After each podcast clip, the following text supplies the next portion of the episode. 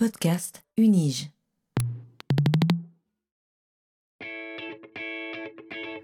Learning from Data, le podcast sur la science des données à l'Université de Genève. these devices and machines and everything we're building these days, whether it's phones or computers or cars or refrigerators, are throwing off data. What exactly is big data? Not all revolutions are political. But this explosion of data is also raising fundamental questions.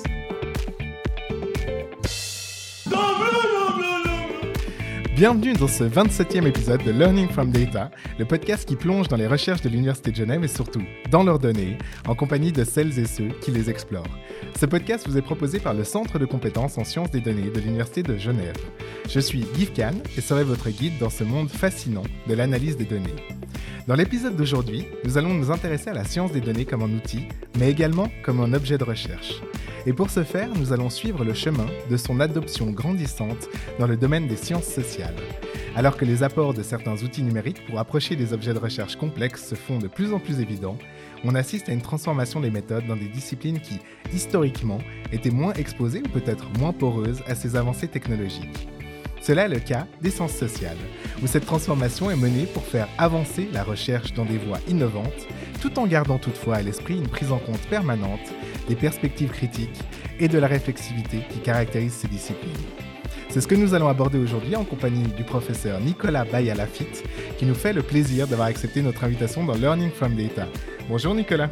Bonjour Yves. Bonjour pour une deuxième fois d'ailleurs. Pour une deuxième fois, en effet. Cette fois enregistrée. Euh, comment allez-vous? Très bien, merci. C'est un plaisir d'être euh, d'être ici euh, aujourd'hui pour cette émission. En plaisir partagé également. Donc Nicolas, vous avez rejoint l'Université de Genève en tant que professeur associé à la Faculté des sciences de la société à la rentrée d'automne 2021. Vous êtes sociologue des sciences et des techniques. Formé en sciences politiques et en gestion métropolitaine à l'Université de Buenos Aires, vous, avez obtenu un doctorat en études sociales des sciences et des techniques à l'École des hautes études en sciences sociales, EHESS, de Paris en 2015. Vous poursuivez ensuite votre carrière au Media Lab de Sciences Po, au laboratoire interdisciplinaire Sciences, Innovation, Société de l'Université Paris-Est et au STS Lab de l'Université de Lausanne. Vous effectuez en outre des séjours scientifiques à la TU Berlin et au Centro CTS de l'Universidad Maimonides en Argentine. Vos recherches visent à comprendre la productivité des conflits dans la production des ordres sociotechniques et de l'innovation. Votre approche porte une attention particulière au jeu entre droit, technologie et savoir dans le gouvernement des, des agencements conflictuels à des échelles multiples, du local au transnational. Longtemps centrés sur la question environnementale, vos terrains d'enquête se sont progressivement élargis, s'ouvrant au numérique, d'abord comme moyen pour étudier des dynamiques conflictuelles diverses, puis comme dynamique conflictuelle à étudier en elle-même. Vous avez publié de nombreux articles dans des revues telles que Communication et Sociologie et Société et d'autres que nous verrons par la suite, et avez présenté vos recherches à travers le monde à l'occasion de nombreuses conférences. Est-ce que c'est bien cela, Nicolas? C'est bien, Yves. Une très bonne euh, description. Oui, et mes bases et mes sources étaient exactes. Merveilleux. Merveilleux. Nicolas, en préambule à notre conversation d'aujourd'hui, qui portera principalement sur vos travaux de recherche, j'aimerais mentionner qu'en préparant cette émission, j'ai été particulièrement intéressé par ce qui pourrait apparaître comme en détail de votre CV, mais qui représentait à mes yeux une belle amorce à notre discussion d'aujourd'hui. Nicolas, à ce que j'ai vu en parallèle aux activités de recherche et d'enseignement, vous avez accordé accordé toujours une place fondamentale dans votre implication de chercheur à la troisième mission de l'université, c'est-à-dire celle du service à la cité. Vous avez ainsi été mandaté en tant qu'expert pour la plateforme de politique d'innovation de l'OCDE, pour le programme MOST, gestion des transformations sociales de l'UNESCO, pour le projet Repère, participation des ONG au pilotage de la recherche du ministère français de l'Environnement, ou encore auprès de la Cité des sciences et de l'industrie de Paris, dans le cadre du projet Worldwide Views on Climate, climate Warming. euh, Global du- warming. Global ouais, du Danish Board of Technology. Voilà. Merci beaucoup. Plus récemment, vous avez également effectué un mandat pour le délégué à la politique numérique de l'État de Vaud visant à étudier les impacts territoriaux des transformations numériques tant au niveau des pratiques que des infrastructures. Belle liste, et face à ces multiples projets, je ne résiste évidemment pas à l'envie de vous interroger sur votre conception de la place que peut ou doit occuper la chercheuse et le chercheur dans la transformation de la société, et donc du rôle peut-être moral que peut parfois revêtir la recherche. Euh, comment vous vivez ce rôle au quotidien, et très concrètement, quels sont vos meilleurs souvenirs liés à cet engagement, et peut-être également vos plus grandes déceptions, parce qu'on sait qu'il y en a toujours sur la route de l'engagement? C'est une très bonne question, Yves. Merci. Euh, non, mais ça, me donne euh, de la, de la matière hein, pour penser et pour réfléchir. Une très bonne question, celle de l'engagement euh, des chercheuses et des chercheurs. c'est une question d'une très grande actualité. Et je, je la pense il n'y a, pas qu'un engagement moral. Je pense toujours la question morale en lien avec le politique. Mhm. Et aujourd'hui, ces, deux terrains dont on a parlé et qui ont structuré mon parcours de recherche, qui sont le, numérique ou la transformation numérique et l'environnement ou la transition environnementale, mhm. écologique, et me paraissent être aujourd'hui au cœur du politique et donc au cœur euh, de, cet engagement moral euh, de, mhm. la chercheuse, du chercheur, de moi-même, avec euh, la cité en tant que chercheur en mhm. sciences sociales. Et donc, moi, j'ai fait ça depuis une base interdisciplinaire, et, mais qui, qui, se rattache à la sociologie des sciences et des techniques, mais qui s'est élargie à ce champ qu'on appelle le STS, mais qu'on aura mhm. probablement l'occasion d'en parler plus en détail par la suite.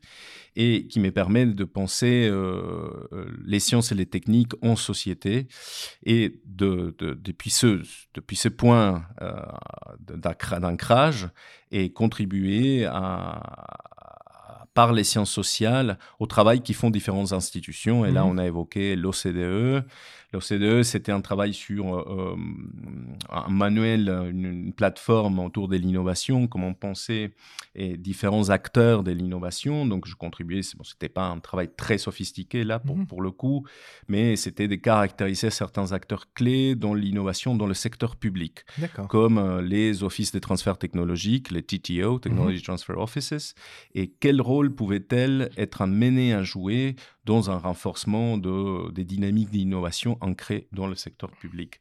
Puis on a pensé plus largement les Higher Education Institutions et on a pensé aussi, euh, on a mhm. travaillé, j'ai fait cela avec un, collègue euh, très cher, Stéphane Aikout, avec qui on, a partagé le, parcours de doctorat au Centre Alexandre Coiré, à l'EHESS. Mhm. Et on a travaillé aussi sur voilà, d'autres questions comme le peer review, etc. Et puis, euh, bon, mais ma première expérience, c'était avec l'UNESCO. Mhm. Euh, ici, on est dans le Genie International Geneva. Bon, l'UNESCO est à Paris, hein, mais quand mhm. même, il y a, quand j'étais jeune, j'avais une, très, une vocation très marquée euh, pour euh, les institutions internationales, le, multilatéralisme, et, dans, une volonté de, participer à confronter ces grands défis euh, mhm. de, notre temps. Et déjà, quand j'étais jeune, la durabilité n'était pas complètement, complètement articulée dans l'espace public au niveau d'explicitation que l'on a aujourd'hui, mais bon, je commençais déjà mhm. à m'interroger sur la politicité de la question de la durabilité, comment la penser d'un point de vue politique et pas juste comme une question managériale. Mmh. Et, hum, et donc, voilà, ça, j'ai participé euh, avec euh, le programme MOST, Management of Social Transformations, d'une réflexion sur comment les sciences sociales peuvent s'articuler et avec euh, les politiques publiques, comment construire des ponts, et bridging the gap, mmh c'était un peu le slogan. Et bon, le, cela, ça a été fait dans le cadre d'un grand forum qui avait organisé l'UNESCO sur les, les liens entre sciences sociales et politiques publiques, le Science, Social Science and Policy Nexus mmh for International Forum. Et bon, j'avais participé d'abord comme un porteur de, de, workshop euh, où on avait engagé un dialogue avec euh, euh, différents, différents acteurs de la gestion urbaine métropolitaine des villes de Buenos Aires, et Sao Paulo et des chercheurs dans le domaine de la gestion environnementale. Mhm. et pour voir comment on pouvait renforcer ces liens. Et bon, justement, c'est intéressant, c'est drôle parce que la thématique qu'on a abordée, c'était le mandat comme instrument qui permettait de créer un lien entre les problématiques euh, auxquelles se confrontent les municipalités des aires métropolitaines et l'université, où se développaient des savoirs, euh, parfois dans des paradigmes euh, disciplinaires, parfois dans des paradigmes interdisciplinaires, mais dans tous les cas, il y avait dès la matière que, que ces défis apportaient pour euh, l'incorporer mhm. dans la théorie et à la fois les, les, chercheurs et chercheuses dès l'université pouvaient, à travers le mandat, restituer euh, ces savoirs qui avaient été travaillés et le réimplémenter, le, remettre en œuvre. Mhm. Donc une belle dialectique. Et, bon, ce sont ces, ces premières expériences qui m'ont marqué. Après, je ne veux pas détailler toutes les autres expériences, mais je suis très content aujourd'hui euh, de. Bon, il y a eu des expériences sur, autour de la participation citoyenne, c'est celle dont mhm. on parlait de, euh, du projet du DBT, the Danish Board of Technology, et, qui visait à, animer une très grande conférence planétaire, une conférence mhm. citoyenne planétaire. C'est une consensus conference, c'était un dispositif qui se faisait localement une seule fois dans un endroit, et le DBT a voulu, a voulu euh, le, le, mondialiser. Et donc euh, pendant une journée, il y avait une centaine de réunions qui se faisait tout le long de cette journée globale et dont les résultats de la délibération allaient être présentés dans euh, la COP des Copenhague, la COP 15, et comme un instrument pour faire parvenir aux négociateurs mmh. et les avis informés des C publics divers donc pendant longtemps, je me suis intéressé à, ces technologies de la participation, un peu comme acteur, comme facilitateur mhm. hein, de l'expérience française depuis la Cité des sciences, mais aussi comme, comme chercheur qui s'intéressait à ces dispositifs, à ces technologies de la participation dans la gouvernance de, de, problèmes sociotechniques et globaux. Voilà. Et donc, euh, pour terminer de ce petit arc, aujourd'hui, très content de pouvoir euh, revenir. Euh, et à la troisième mission avec mhm. un mandat euh, qu'on fait avec Vincent Kaufmann et à l'EPFL pour le canton de Vaud sur les impacts de la transition numérique sur le territoire vaudois et voilà qui est qui est un peu une thématique qui me permet de ramener et mes deux terrains que j'aime mhm. bien qui sont l'environnement et le numérique euh, au sein d'un seul projet. Voilà. Et on va le voir pendant tout le reste de, la présentation de ces travaux de recherche, justement, cette, cette discussion aussi, enfin, c'est-à-dire cet enchaînement entre ces deux objets de recherche et euh, au final, euh, la discussion qui a lieu entre ces deux. Voilà. Je vous remercie pour votre réponse, Nicolas. Merci. Je suis convaincu que cet échange avec vous aujourd'hui, au-delà de ces considérations déjà très intéressantes sur la place du chercheur et de la chercheuse dans la société, va nous permettre, et je parle pour nos auditrices et auditeurs, mais également pour moi, en fait, de rentrer de plein pied dans les sciences sociales et leur transformation sous pression de l'émergence des sciences computationnelles. Donc, belle ambition intellectuelle que nous nourrissons là et qui, je dois dire, me réjouit. Donc autant commencer tout de suite. Je vous propose donc, chères auditrices et auditeurs, de plonger en votre compagnie, Nicolas Bayalafitte, au cœur de vos recherches.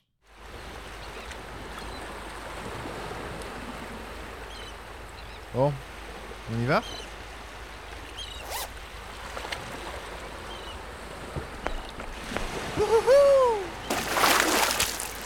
Comme vous le savez, Nicolas, pour amorcer cette première partie du podcast qui va nous amener à découvrir votre recherche, j'invite généralement mes invités à nous présenter leur parcours scientifique en partant de ces prémices. Et pour ce faire, j'aime revenir avec eux sur leur thèse de doctorat.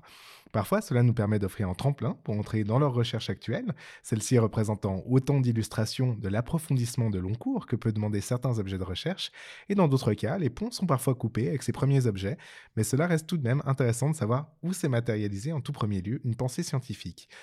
Donc Nicolas, votre thèse de doctorat s'intitulait Gouverner par la promesse du développement durable, évaluation d'impact sur l'environnement et meilleures techniques disponibles dans le conflit des usines de pâte à papier. Pouvez-vous nous en dire plus sur ce travail et sur les raisons qui vous ont amené à porter vos premiers intérêts de recherche sur ces objets?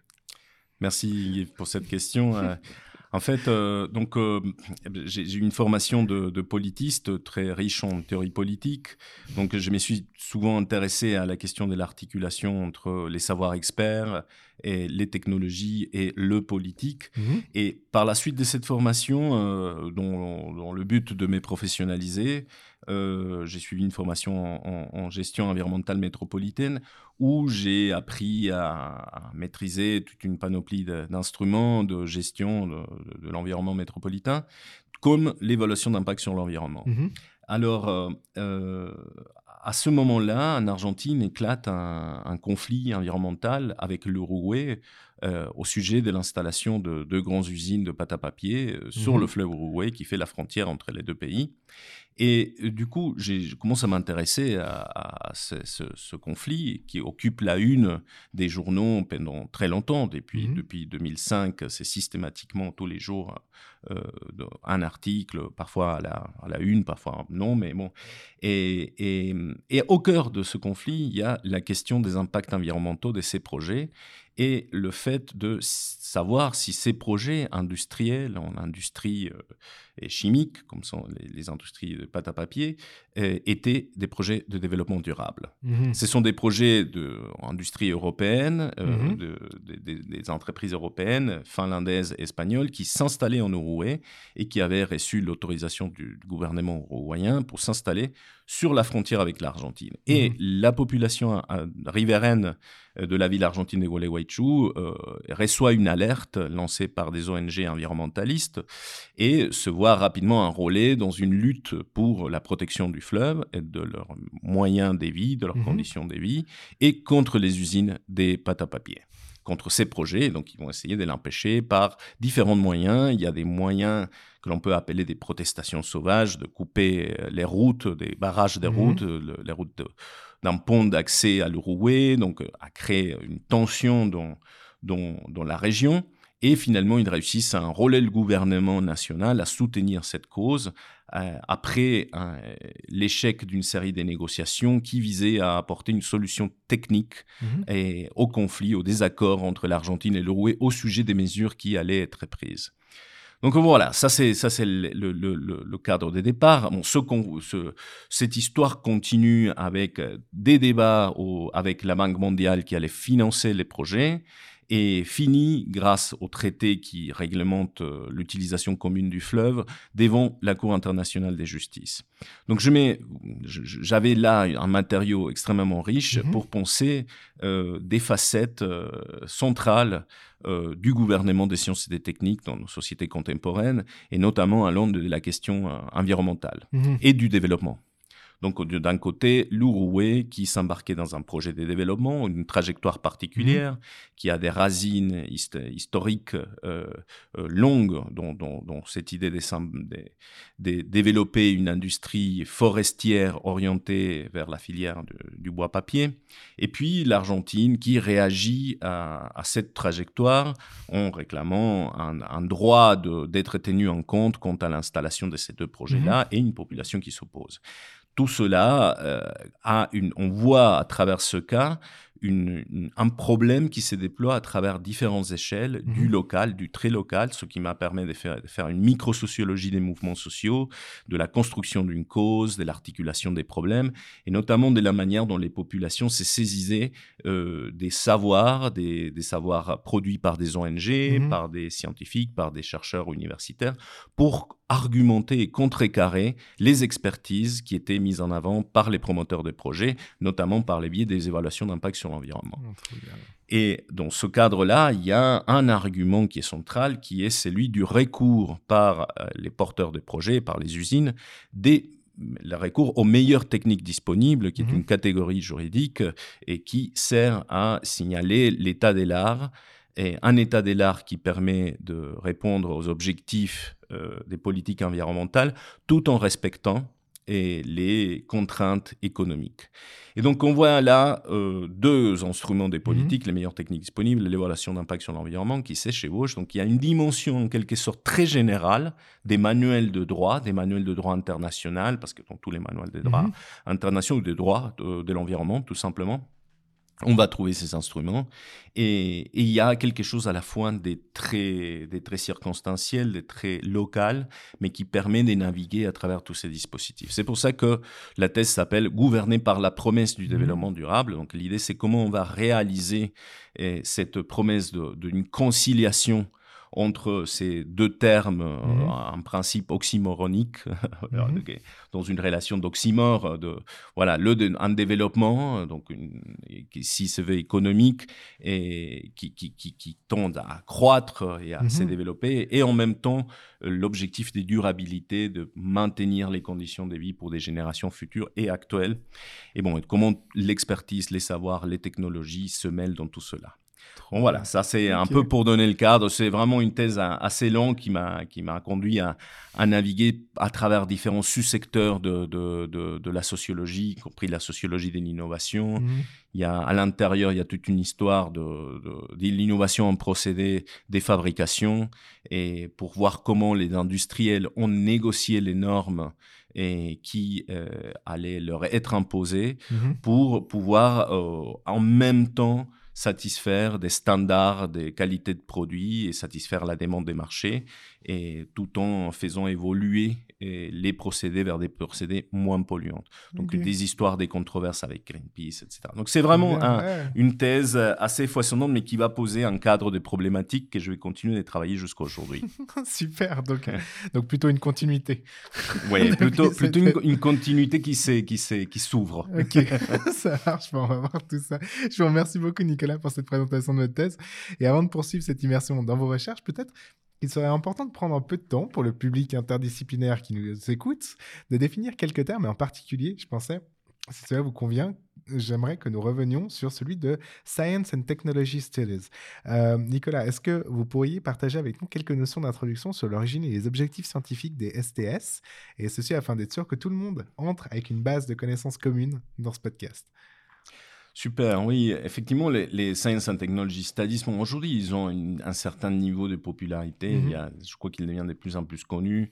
Et, et c'est, aussi un domaine qui est, en quelque sorte, inséparable des enjeux de notre temps, qui sont des enjeux technoscientifiques. Et, et ça peut partir du, du constat que l'on vit dans des sociétés qui sont des sociétés des sciences et des techniques. Mhm. Et dans ces sociétés technoscientifiques, ce domaine, c'est donc pour mission de penser justement euh, l'imbrication entre les trajectoires des sciences et des techniques et les trajectoires sociales. Les unes n'allant pas sans les autres. Mhm.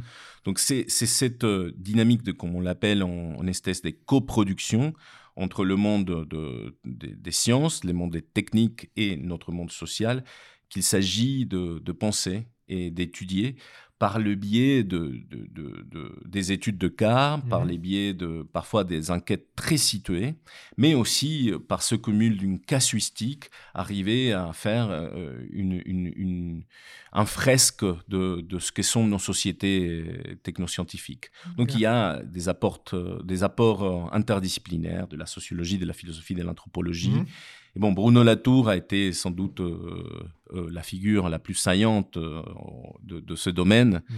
et qui nous a quittés récemment. Et, mm, mais voilà, ça continue d'être un, domaine foisonnant et qui vient renouveler, surtout quand on le pense dans le domaine universitaire, vient renouveler la manière dont on a pensé euh, la science au singulier mhm. et nous invite à penser plutôt les pratiques des sciences, les pratiques technoscientifiques, les pratiques d'innovation, mhm. leur diversité, euh, leur dépendance avec euh, les lieux où elles ont lieu mhm. et leur situation historique et surtout le fait que les sciences et les techniques sont le fait, le, fait des, des, humains, des hommes et des femmes et on espère, on travaille justement pour l'inclusion euh, mhm. des femmes dont euh, la pratique des sciences et des techniques. Et, voilà, donc mhm. c'est aussi une manière d'époncer les enjeux de nos pratiques scientifiques. Donc il y a une, il y a une très forte réflexivité. Mhm. Super, très très bonne euh, introduction. Je pense que là, tout le monde et à la même page. Donc Nicolas, une des particularités de vos travaux de recherche en sciences sociales est d'avoir su ouvrir votre boîte à outils méthodologiques pour inclure des approches diverses, vous appuyant à la fois sur les méthodes traditionnelles des sciences sociales, donc qualitatives, mais surtout et parfois quantitatives, et sur les méthodes numériques, notamment la réutilisation des traces numériques, l'analyse de textes assistée par ordinateur et les visualisations pour les lectures à distance, comme nous le verrons par la suite. Donc, euh, de, beaux exemples de cela surgissent notamment dans les travaux que vous avez menés sur la cartographie des controverses climatiques. Je parle notamment des résultats ayant été publiés dans l'article Three Maps and Three Misunderstandings, Digital Mapping of Climate euh, euh, Diplomacy, écrit avec Tommaso Venturini, que nous avons également eu l'occasion d'accueillir dans ce podcast, ainsi que dans l'article Mapping Topics in International Climate Negotiations, a Computer Assisted Semantic Network Approach, écrit avec Jean-Philippe Cointet. Et au-delà d'en savoir un peu plus sur les raisons qui vous ont mené progressivement à intégrer ces outils à vos recherches, est-ce que vous pourriez nous en dire plus sur les techniques utilisées, notamment le recours à l'utilisation de techniques d'analyse de texte assistées par ordinateur et de visualisation pour des lectures distantes, ainsi que les principaux résultats finalement de ces travaux. Oui, c'est effectivement, bah, ça, ça me permet de faire le point avec euh, la question précédente, parce que mmh et, le, le j'entre dans ces questions des méthodes numériques, des cartographies des controverses par euh, euh des approches computationnelles, euh, de, par exemple, comme c'est l'analyse textuelle assistée par ordinateur, ou mmh plus largement aussi le travail avec des traces, des traces numériques issues d'Internet. Et ça vient justement d'une tradition de, de penser les controverses euh, des sciences et des techniques en société et de les étudier par, euh, par, par bon, traditionnellement c'était dans des approches qualitatives, mmh aussi des approches euh, documentaires. Et avec l'émergence de, de, des techniques numériques, il y a Bruno Latour, Tommaso Venturini, ils ont aussi beaucoup travaillé ensemble à développer cela au Media Lab. Et quand j'arrive au Media Lab, je commence à, à, enrichir ma boîte outils d'analyse des controverses que je mmh portais déjà avec moi, d'analyse des controverses classiques, eh, avec ces approches euh, informatisées, disons. Mhm. Et je rencontre là Jean-Philippe Cointet qui venait de développer un outil très très puissant qui s'appelle Cortex. Et on a commencé à collaborer dans ces projets sur euh, les négociations climatiques et notamment on s'intéressait à l'émergence de l'adaptation, à un certain tournant de l'adaptation au sein mhm. des négociations climatiques. Donc notre, notre enjeu était de cartographier, de voir comment s'est produit, euh, si il s'est produisait effectivement un, basculement topique au sein des négociations, dans la conversation, mhm. des questions d'atténuation vers des questions d'adaptation. Comment ça a évolué? Bon, donc pour cartographier ces tournants de l'adaptation, on a dû quand même reconstituer toute la conversation climatique au sein de, la COP, qui est mhm. l'organe euh, qui, qui, dirige et où se porte l'essentiel des, négociations annuellement. Et, et grâce à la découverte de, d'un, type de compte rendu très particulier qui s'appelle Earth Negotiation Bulletin, mhm. on, a pu, on a pu prendre cette source textuelle et l'exploiter à partir de la plateforme Cortex qui permet de faire une analyse sémantique des co-occurrences et, et à partir de là créer différentes métriques qui nous ont permis d'identifier l'évolution d'abord ma topographie, créer une topographie mhm. de l'espace thématique, c'est-à-dire quels étaient les sujets dont on parlait. C'est là, on l'a fait par une approche d'analyse des réseaux sémantiques. Et puis, par une autre métrique, on a réussi à quantifier et les occurrences de chaque topic à chaque année de la négociation. Donc, c'est-à-dire que mhm. euh, à la COP 1, euh, on parlait plutôt de, d'une variété des sujets. Mhm. On peut quantifier, on peut créer un ranking des différents sujets. on va voir comment ces sujets vont évoluer à l'année suivante et successivement année par année. Donc, on va avoir une évolution d'un ranking et donc il y a un type de visualisation de, flow, euh, des, type des, des, des c'est comme des, des, tuyaux de, euh, c'est un, graphe euh, stream graph, on pourrait dire, et qui nous permet de visualiser cela d'une manière assez originale. Mmh. Et bon, c'est ça le travail qu'on a, qu'on a fait avec euh, Tomaso, avec euh, Jean-Philippe Cointet et d'autres personnes et qui a donné lieu à une série d'articles où on présente nos résultats.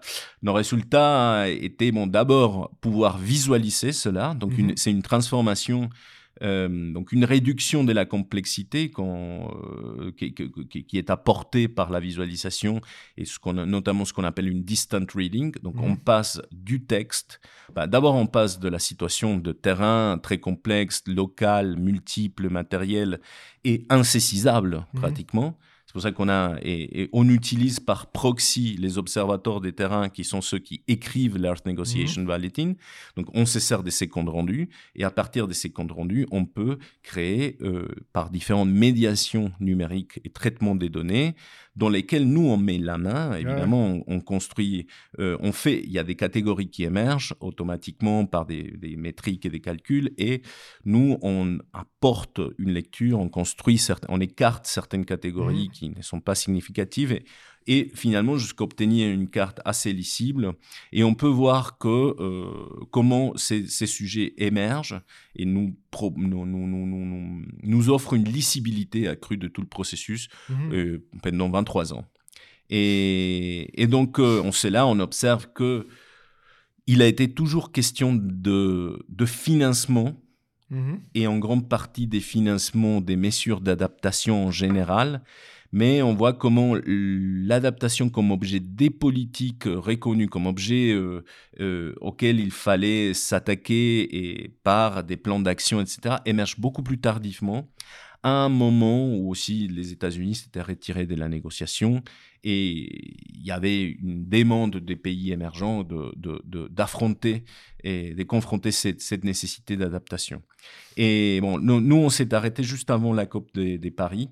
Mmh Et ça serait intéressant de reprendre aujourd'hui ce travail, voir comment, comment les choses ont évolué depuis. Mais dans tous les cas, c'était très intéressant de produire une visualisation distante qui, nous, on rêvait mmh qu'elle puisse être utilisée par les acteurs pour euh, échanger et pour voir le processus dans lequel ils sont et elles sont embarqués et voir comment leur conversation a évolué dans le, dans le temps. Donc ça, c'était la porte d'entrée à l'analyse textuelle pour, pour, comprendre certaines controverses et processus de négociation complexes. C'est excellent, merci beaucoup. Et, ces travaux n'utilisent toutefois pas aveuglément ces techniques, mais les mettent également en perspective critique. Et je fais notamment référence ici à l'article Cartographie la trajectoire de l'adaptation, coécrit avec Jean-Philippe Cointet, où vous insistez sur la traduction qui s'opère des négociations et de leur représentation graphique. Et ce texte donne l'occasion de souligner de manière éclairante les limites du recours aux méthodes numériques.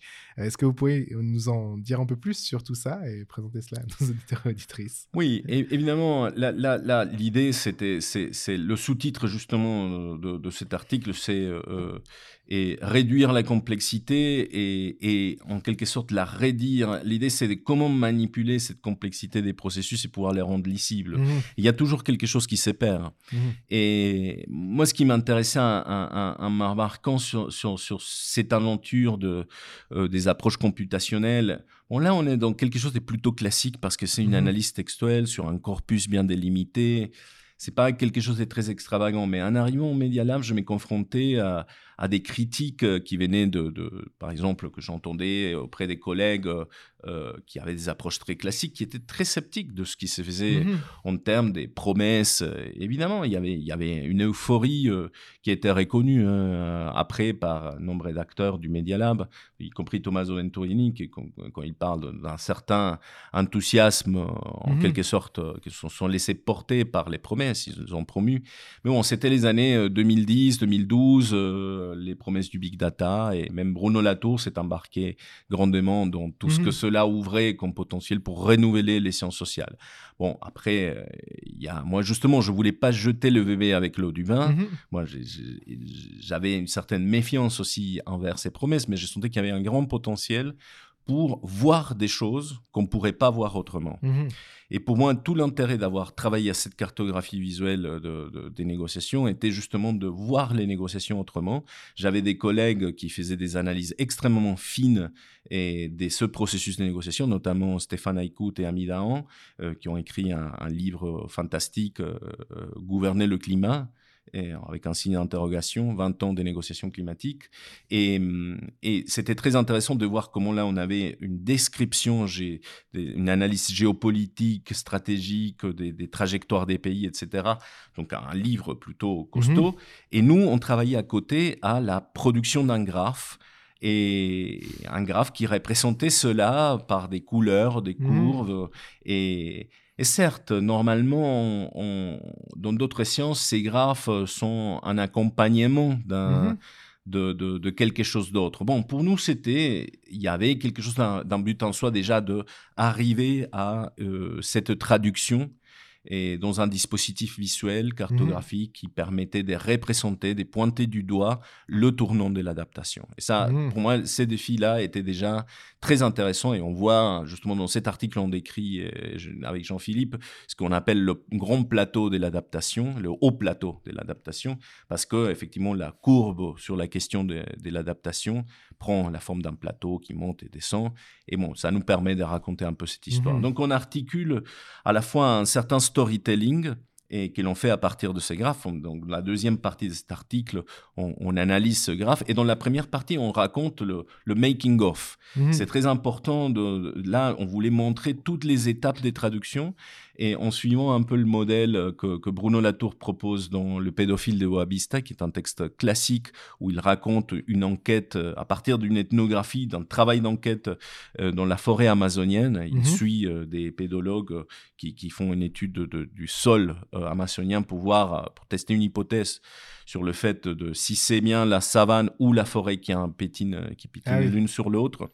Et à partir de là, bon, il arrive à un graphe qui nous montre euh, comment on passe de la complexité, la matérialité et localité de la jungle à la simplification, abstraction et capacité de circulation d'un graphe abstrait qui avait été produit mhm. par les scientifiques. Au milieu, il y a toutes les étapes des traductions qui ont été euh, documentées par Bruno Latour, montrant comment se produit une chaîne de références scientifiques et comment la référence circule sur cette chaîne entre la forêt, complexe, réel, matériel, et sa représentation dans un graphe qui peut circuler dans des revues scientifiques et nous la ramener par exemple ici à Paris ou dans mes cours par exemple, je la projette sur un slide et je mmh. peux la pointer du doigt et nous ramener à la forêt amazonienne. Donc pour nous, le travail sur les négociations climatiques, c'était en quelque sorte comme ça, pointer ce graphe abstrait et nous ramener aux mmh. négociations. Évidemment, on renonçait à toute cette matérialité, à toute l'émotion, et aux larmes qui ont, coulé au moment de l'échec des négociations de Copenhague, etc., etc. Donc ça, mmh. évidemment, ce n'est pas là. Mais c'est tout ce travail qui s'est et d'articulation entre les lectures herméneutiques de près, des close readings, mmh. et, les distant readings. Ces lectures distantes, c'est un concept euh, central des digital humanities et des, des Aïe, j'ai oublié son nom. Et, euh, Moretti, de Franco Moretti, pardon.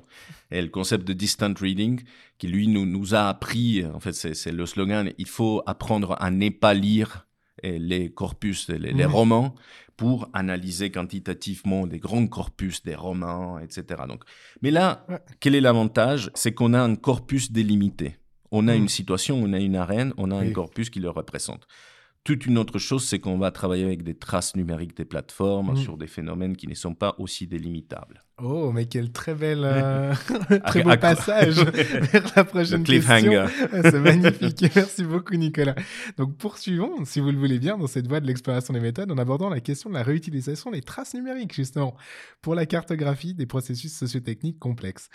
Et à ce titre, j'ai été particulièrement intéressé par le Wikimaps, lancé en 2018 par Boris Baud et Ojimet, d'anciens collègues à, l'UNIL.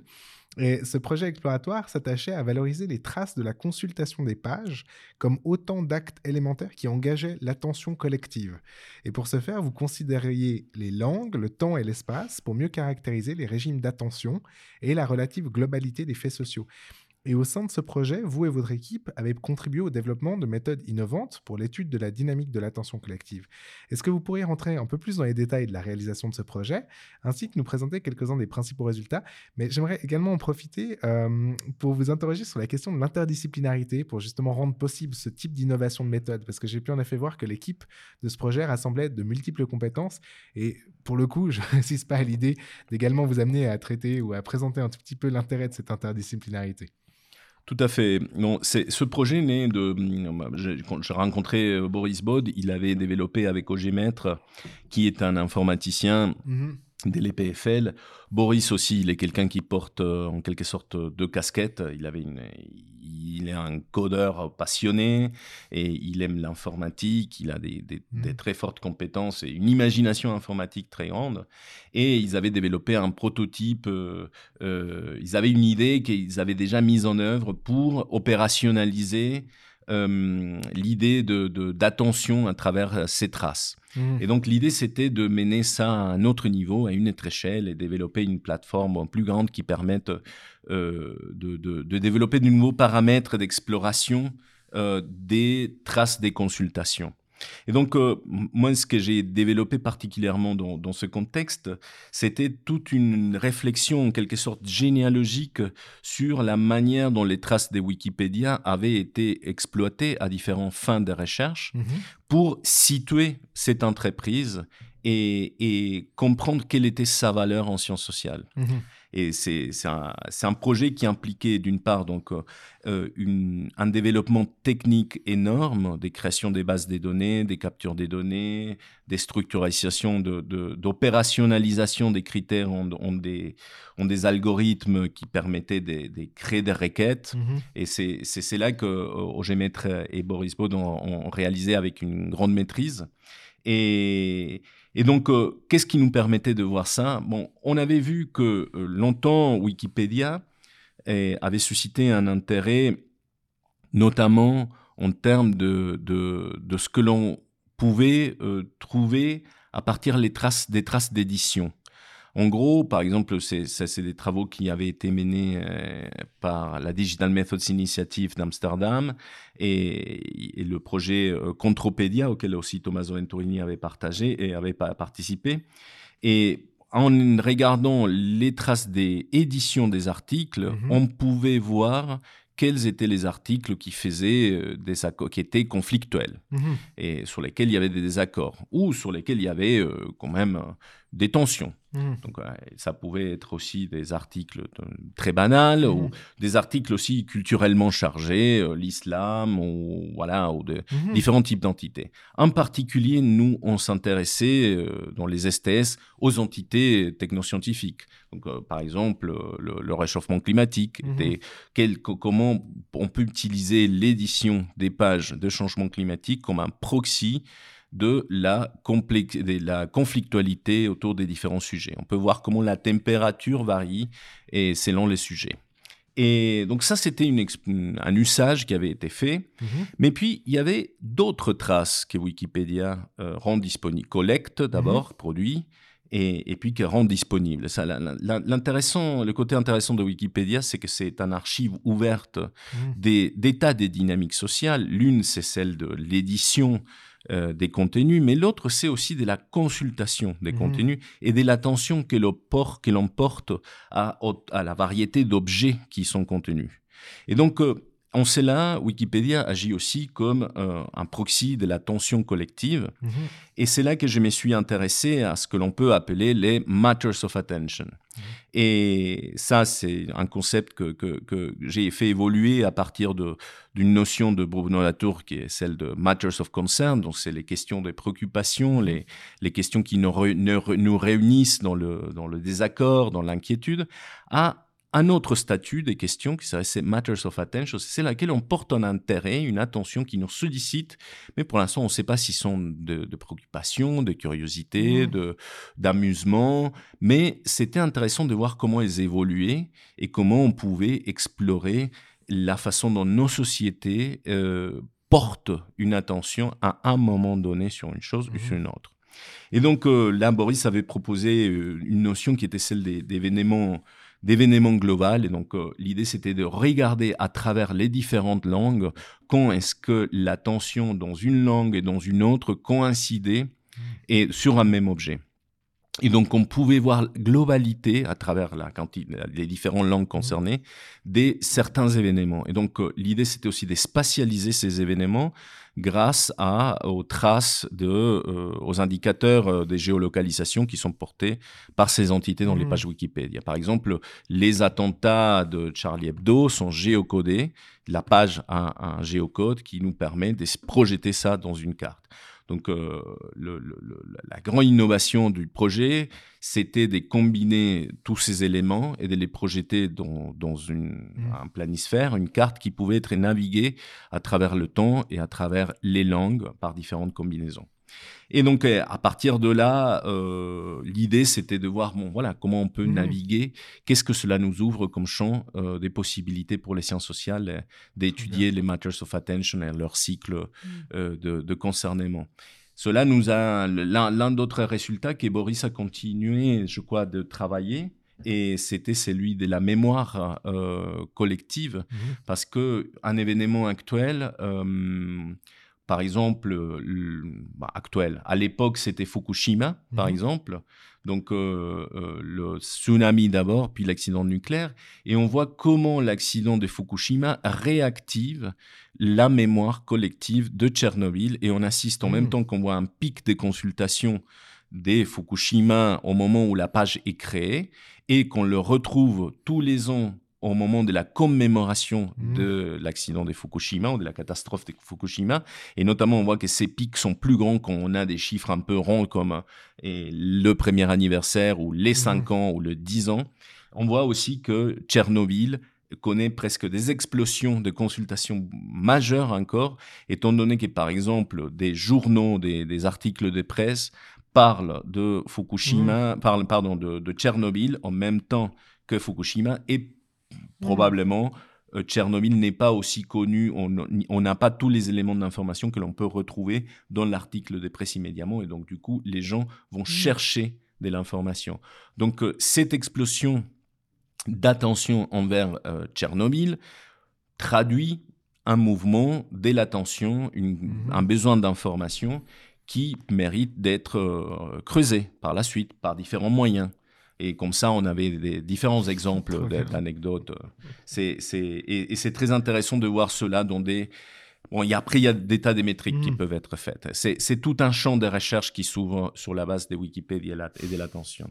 Actuellement, je continue de m'intéresser après à des questions d'attention, mais pas forcément opérationnalisées à travers Wikipédia. Mais bon, j'ai, travaillé récemment sur les bloqueurs de publicité, par exemple, dans une espèce de, de comment les bloqueurs de publicité eh, deviennent un outil de protection de notre attention dans un moment euh, où l'écologie de l'attention devient Mhm. un enjeu politique. Et donc, euh, les utilisateurs, aujourd'hui, on, on installe un bloqueur de publicité.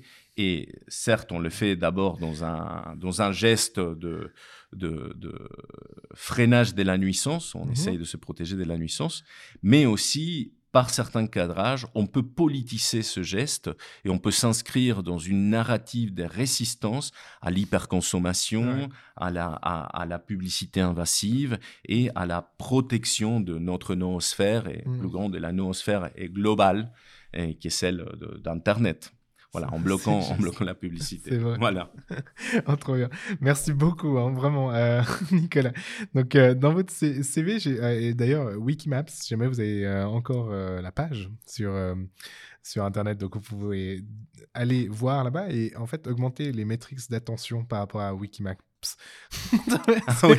dans, un- dans une Tout approche totalement méta. Tout à fait. dans, dans votre CV, j'ai pu voir que vous mentionniez comme l'un de vos trois grands achèvements des dernières années, le fait d'être parvenu, après de nombreuses années consacrées aux questions environnementales et climatiques, à faire évoluer l'objet de vos recherches grâce au développement et à l'utilisation des méthodes numériques vers l'étude des transformations numériques et des conflits sur leur gouvernance. Et cette réorientation marque également un tournant donc, de vos recherches de l'utilisation des méthodes numériques vers le numérique comme un objet de recherche.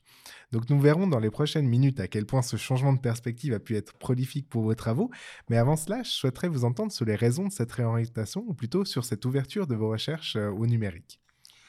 C'est, c'est, c'est un moment, une bifurcation qui s'est produit euh, en arrivant au Media Lab. Euh, je- j'engage mon, mon travail au Media Lab de Sciences Po, qui, qui avait été créé par Bruno Latour, et dont l'espoir de, de- de capitaliser sur toutes ces transformations numériques euh, dans, dans l'étude des sciences et des techniques, ou des sociétés Mhm. des sciences et des techniques, juste avant de la fin de ma thèse. Donc, euh, c'est à partir de là, j'ouvre ces, ces voies des recherches. Bon, d'abord sur euh, la cartographie des controverses euh, et des négociations climatiques avec des corpus euh, textuels. Mais puis, de plus en plus, je m'intéresse à voir ce que peut offrir, par exemple, mon Twitter, euh, YouTube, etc., qui étaient très à la mode, les Twitter Mhm. Studies. Et à cette époque-là, ça, ça, ça faisait fureur et c'était la grande promesse de trouver euh, et des sources, des données inépuisables qui étaient ouvertes. Mhm. À l'époque, il y avait des API.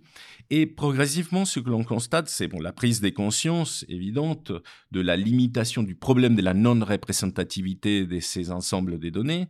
En Mhm. fait, de quoi parle la twittosphère bon, La twittosphère représente la twittosphère. Il n'y a pas de représentativité d'un au-delà social. C'est Twitter, euh, les tweets représentent Twitter.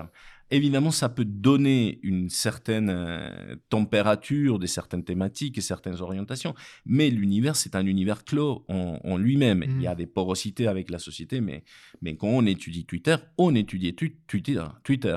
Quand on étudie Facebook, on étudie Facebook. Quand Mm. on étudie YouTube, on étudie YouTube. Et donc, pour signifier ce qu'on est en train d'étudier, qu'on utilise des traces issues de chacune de ces plateformes, en fait, on doit comprendre bien quelle est la place dans nos sociétés de chacune de ces plateformes. Et Mhm. la place de ces plateformes est différente dans les différents pays. Il y a différentes cultures d'usage des Twitter en Amérique latine, en France, aux Mhm. États-Unis. Donc, ce n'est pas la même twittosphère, ce n'est pas la même culture. YouTube euh, peut présenter aussi des usages différents. Donc, en gros, faire l'étude euh, des travailler avec des méthodes numériques qui s'appuient sur des traces issues des grandes plateformes du web implique porter une réflexion sur ces grandes plateformes du web et en portant cette réflexion, on va être forcément confronté à toutes les controverses qui les traversent Mhm. et depuis de ce qu'elles nous font faire, entre guillemets, donc les, les affordances de ces plateformes, les débats sur les questions des vies privées, et donc, euh, et finalement, la question sur le type de savoir qu'on est en train de produire, qu'on s'appuie sur, sur, sur, sur ces types de données. Et, et finalement, à partir des évolutions qu'il y a eu en termes des fermetures des API, Mhm. euh, donc euh, un accès des plus en plus restreint ou, ou conditionné pour certaines. Donc il fallait être vraiment dans une grande entreprise de la tech pour pouvoir accéder à, à, à des grandes bases de données. Donc la promesse du big data a cessé d'être démocratique si elle l'a jamais été, et donc elle s'est vraiment euh, élitisée. Et donc c'est ça un peu ce que déjà euh, Savage et Burroughs, euh, deux sociologues britanniques très importants, parlaient quand ils parlaient de la- crise de la sociologie, the forthcoming crisis of the empirical sociology, où ils annonçaient vraiment une crise de la sociologie empirique de la main de ces big data qui, ce, qui était, dont, la recherche était essentiellement menée dans les compagnies elles-mêmes. Donc on voit une privatisation de, la recherche. C'est, un article euh, pionnier qui a marqué, qui a ouvert le débat et qu'on voit beaucoup de, ces promesses.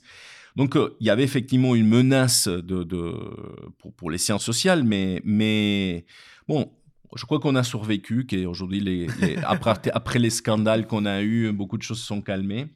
Et, mais, mais dans tous les cas, pour, pour revenir à, à, à la question, euh, euh, et voilà, les, les plateformes euh, permettaient de offrir une, un nouveau matériau de recherche et en se penchant sur les questions épistémologiques Mhm. relatives à travailler avec ces matériaux, on est forcément amené à se tourner de plus en plus sur les objets numériques, à commencer par les plateformes elles-mêmes, les logiciels, les algorithmes, les données et, leurs usages. Mhm. Trop bien. Merci beaucoup. Et donc, une, une belle illustration de cette réorientation de vos recherches peut être trouvée dans les travaux qui ont mené à la publication en 2018 de l'article Le Deep Learning au service de la prédiction de l'orientation sexuelle dans l'espace public, déconstruction d'une alerte ambiguë. Et cet article, paru dans un numéro spécial de la revue Réseau, dirigé par Bilal Benboussid et Dominique Cardon, étudie la controverse autour des applications de l'intelligence artificielle dans la recherche sur la sexualité humaine, suivant l'alerte lancée en 2017 par Mikhail Kozinski, professeur de psychologie à Stanford. Est-ce que vous pourriez nous en dire plus sur ce fascinant papier, sur les raisons de votre intérêt pour, pour cette question particulière, en fait?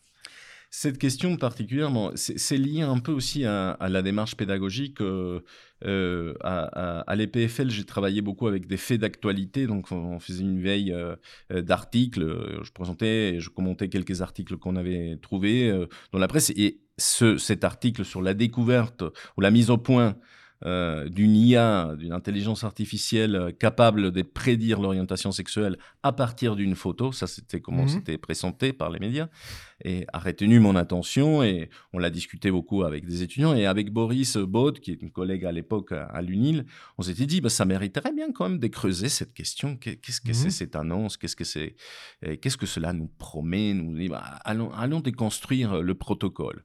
Et donc on a fait vraiment une, une, une, un, une analyse euh, des sociologies des sciences et des techniques à partir du protocole qui nous était présenté et voir si les claims qui étaient faits sur la base de cela étaient nés. Et bon, finalement, qu'est-ce qu'on apprenait en regardant la controverse mmh. que cela avait suscité? On voit bien qu'il y a toute une controverse qui s'est déployée euh, sur Twitter notamment, et préalablement à la publication officielle du papier sur la mmh. base d'un preprint. Et, et à partir de ces débats, on voit euh, aussi une spécialisation des rôles. C'était très intéressant de voir comment les sciences sociales euh, s'attarde surtout sur les questions des genres et la construction du genre dans l'expérience de machine learning qui avait permis de mettre à point cet algorithme des prédictions de mmh. l'orientation sexuelle sur la base des visages dont les photos avaient été obtenues d'un site de rencontre. Mmh. Donc, ce site de rencontre avait des hommes et des femmes, et ces hommes et femmes disaient chercher une homme ou un homme, une femme, et on pouvait en déduire l'orientation sexuelle si cette personne qui cherchait un homme était un homme ou si c'était une femme. Mhm. Voilà, et donc à partir de cela, Kosinski et Wang sont co-auteurs et ils ont créé une base de données, ils ont entraîné un modèle mhm. prédictif assez simple par une régression logistique. ils ont utilisé un algorithme de reconnaissance faciale pour créer les attributs et obtenir les données des traits faciaux qui vont être associés aux résultats mhm. hétéro ou homo. Et, bon, donc ils établissent une corrélation. D'abord, ils entraînent leur algorithme, puis ils le testent. Et quand ils testent, ils voient qu'il y a un résultat, une puissance prédictive assez importante qui est mesurée dans, une métrique spécifique qui sert à mesurer l'efficacité des classeurs binaires, mhm. qui s'appelle the area under the curve, la AUC. Et bon, et cette AUC était de 0.9 et quand on avait cinq photos euh, et il s'agissait d'un homme qui cherchait un homme. Mmh. Donc dans ce cas-là, l'algorithme prédisait avec 0.9 AUC et ça avait une puissance prédictive mmh. très grande.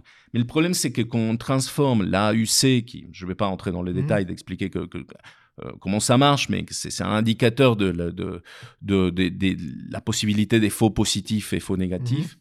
Quand on transforme cela en euh, 99% correct, là, il y a un glissement sémantique qui a été pris dans les médias et qui a servi à créer un buzz. Alors, et on s'est intéressé à là comment Kosinski et Wang jouent sur cette ambiguïté. Hmm. Parce que eux-mêmes, dans leur papier, l'entretiennent.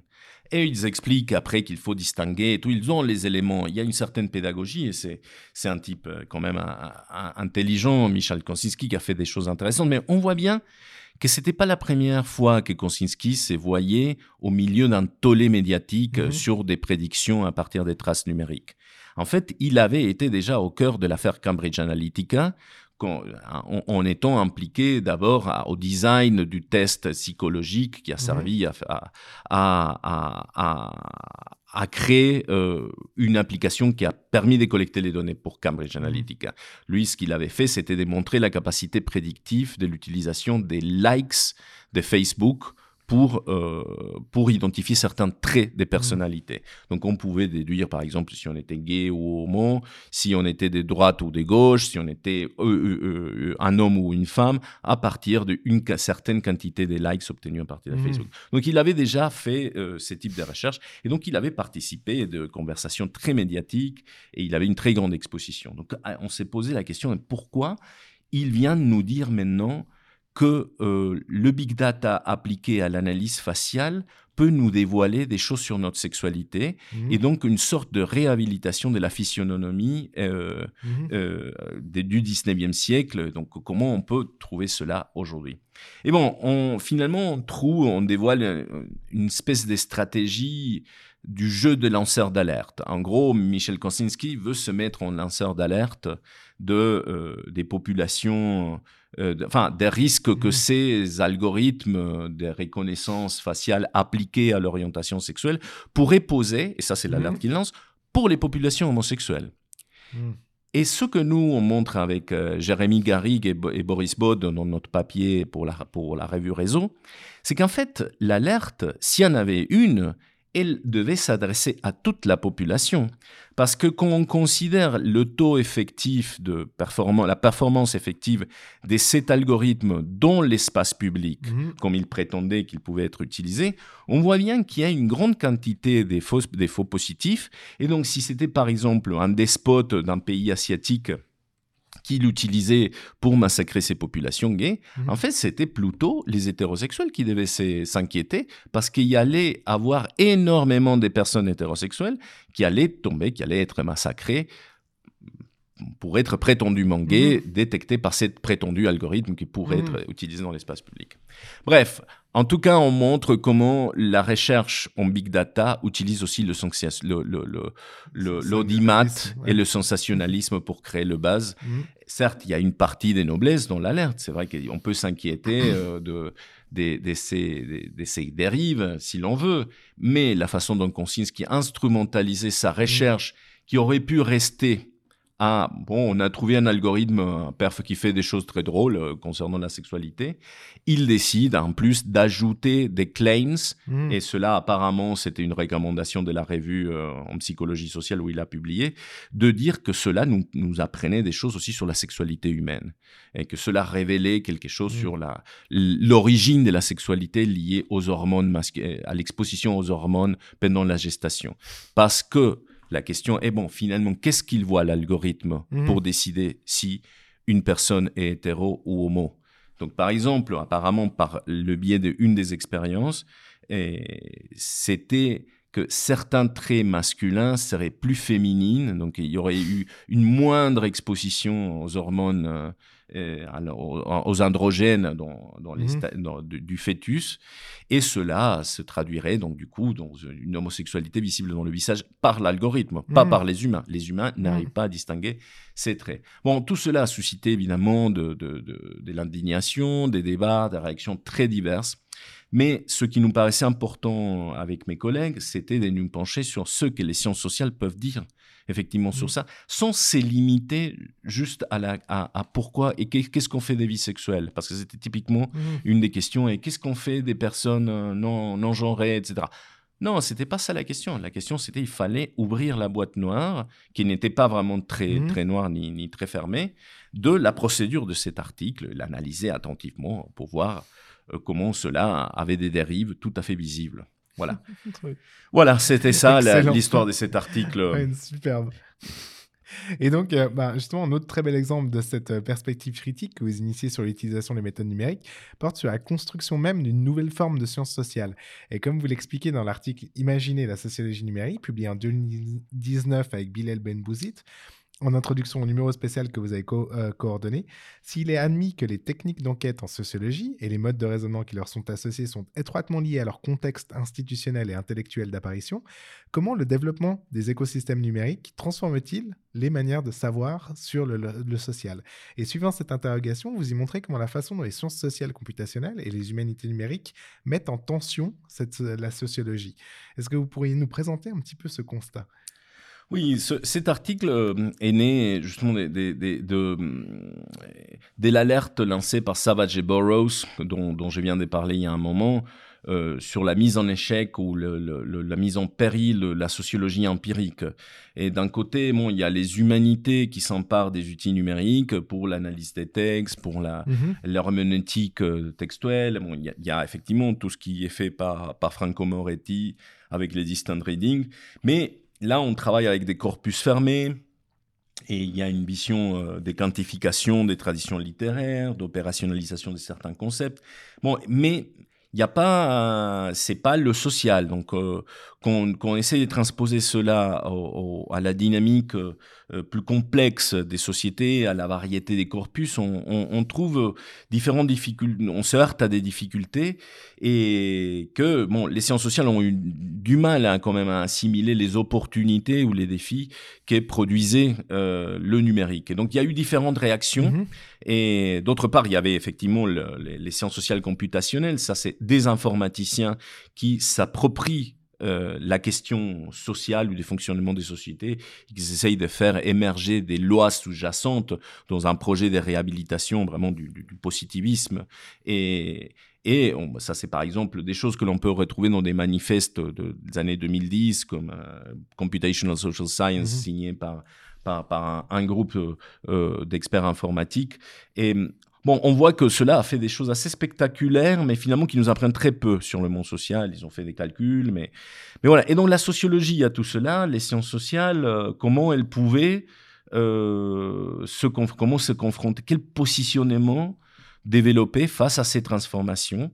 Et bon, qu'est-ce que, qu'est-ce que ce serait qu'une sociologie numérique? Mmh. De là, le titre, Imaginez la sociologie numérique.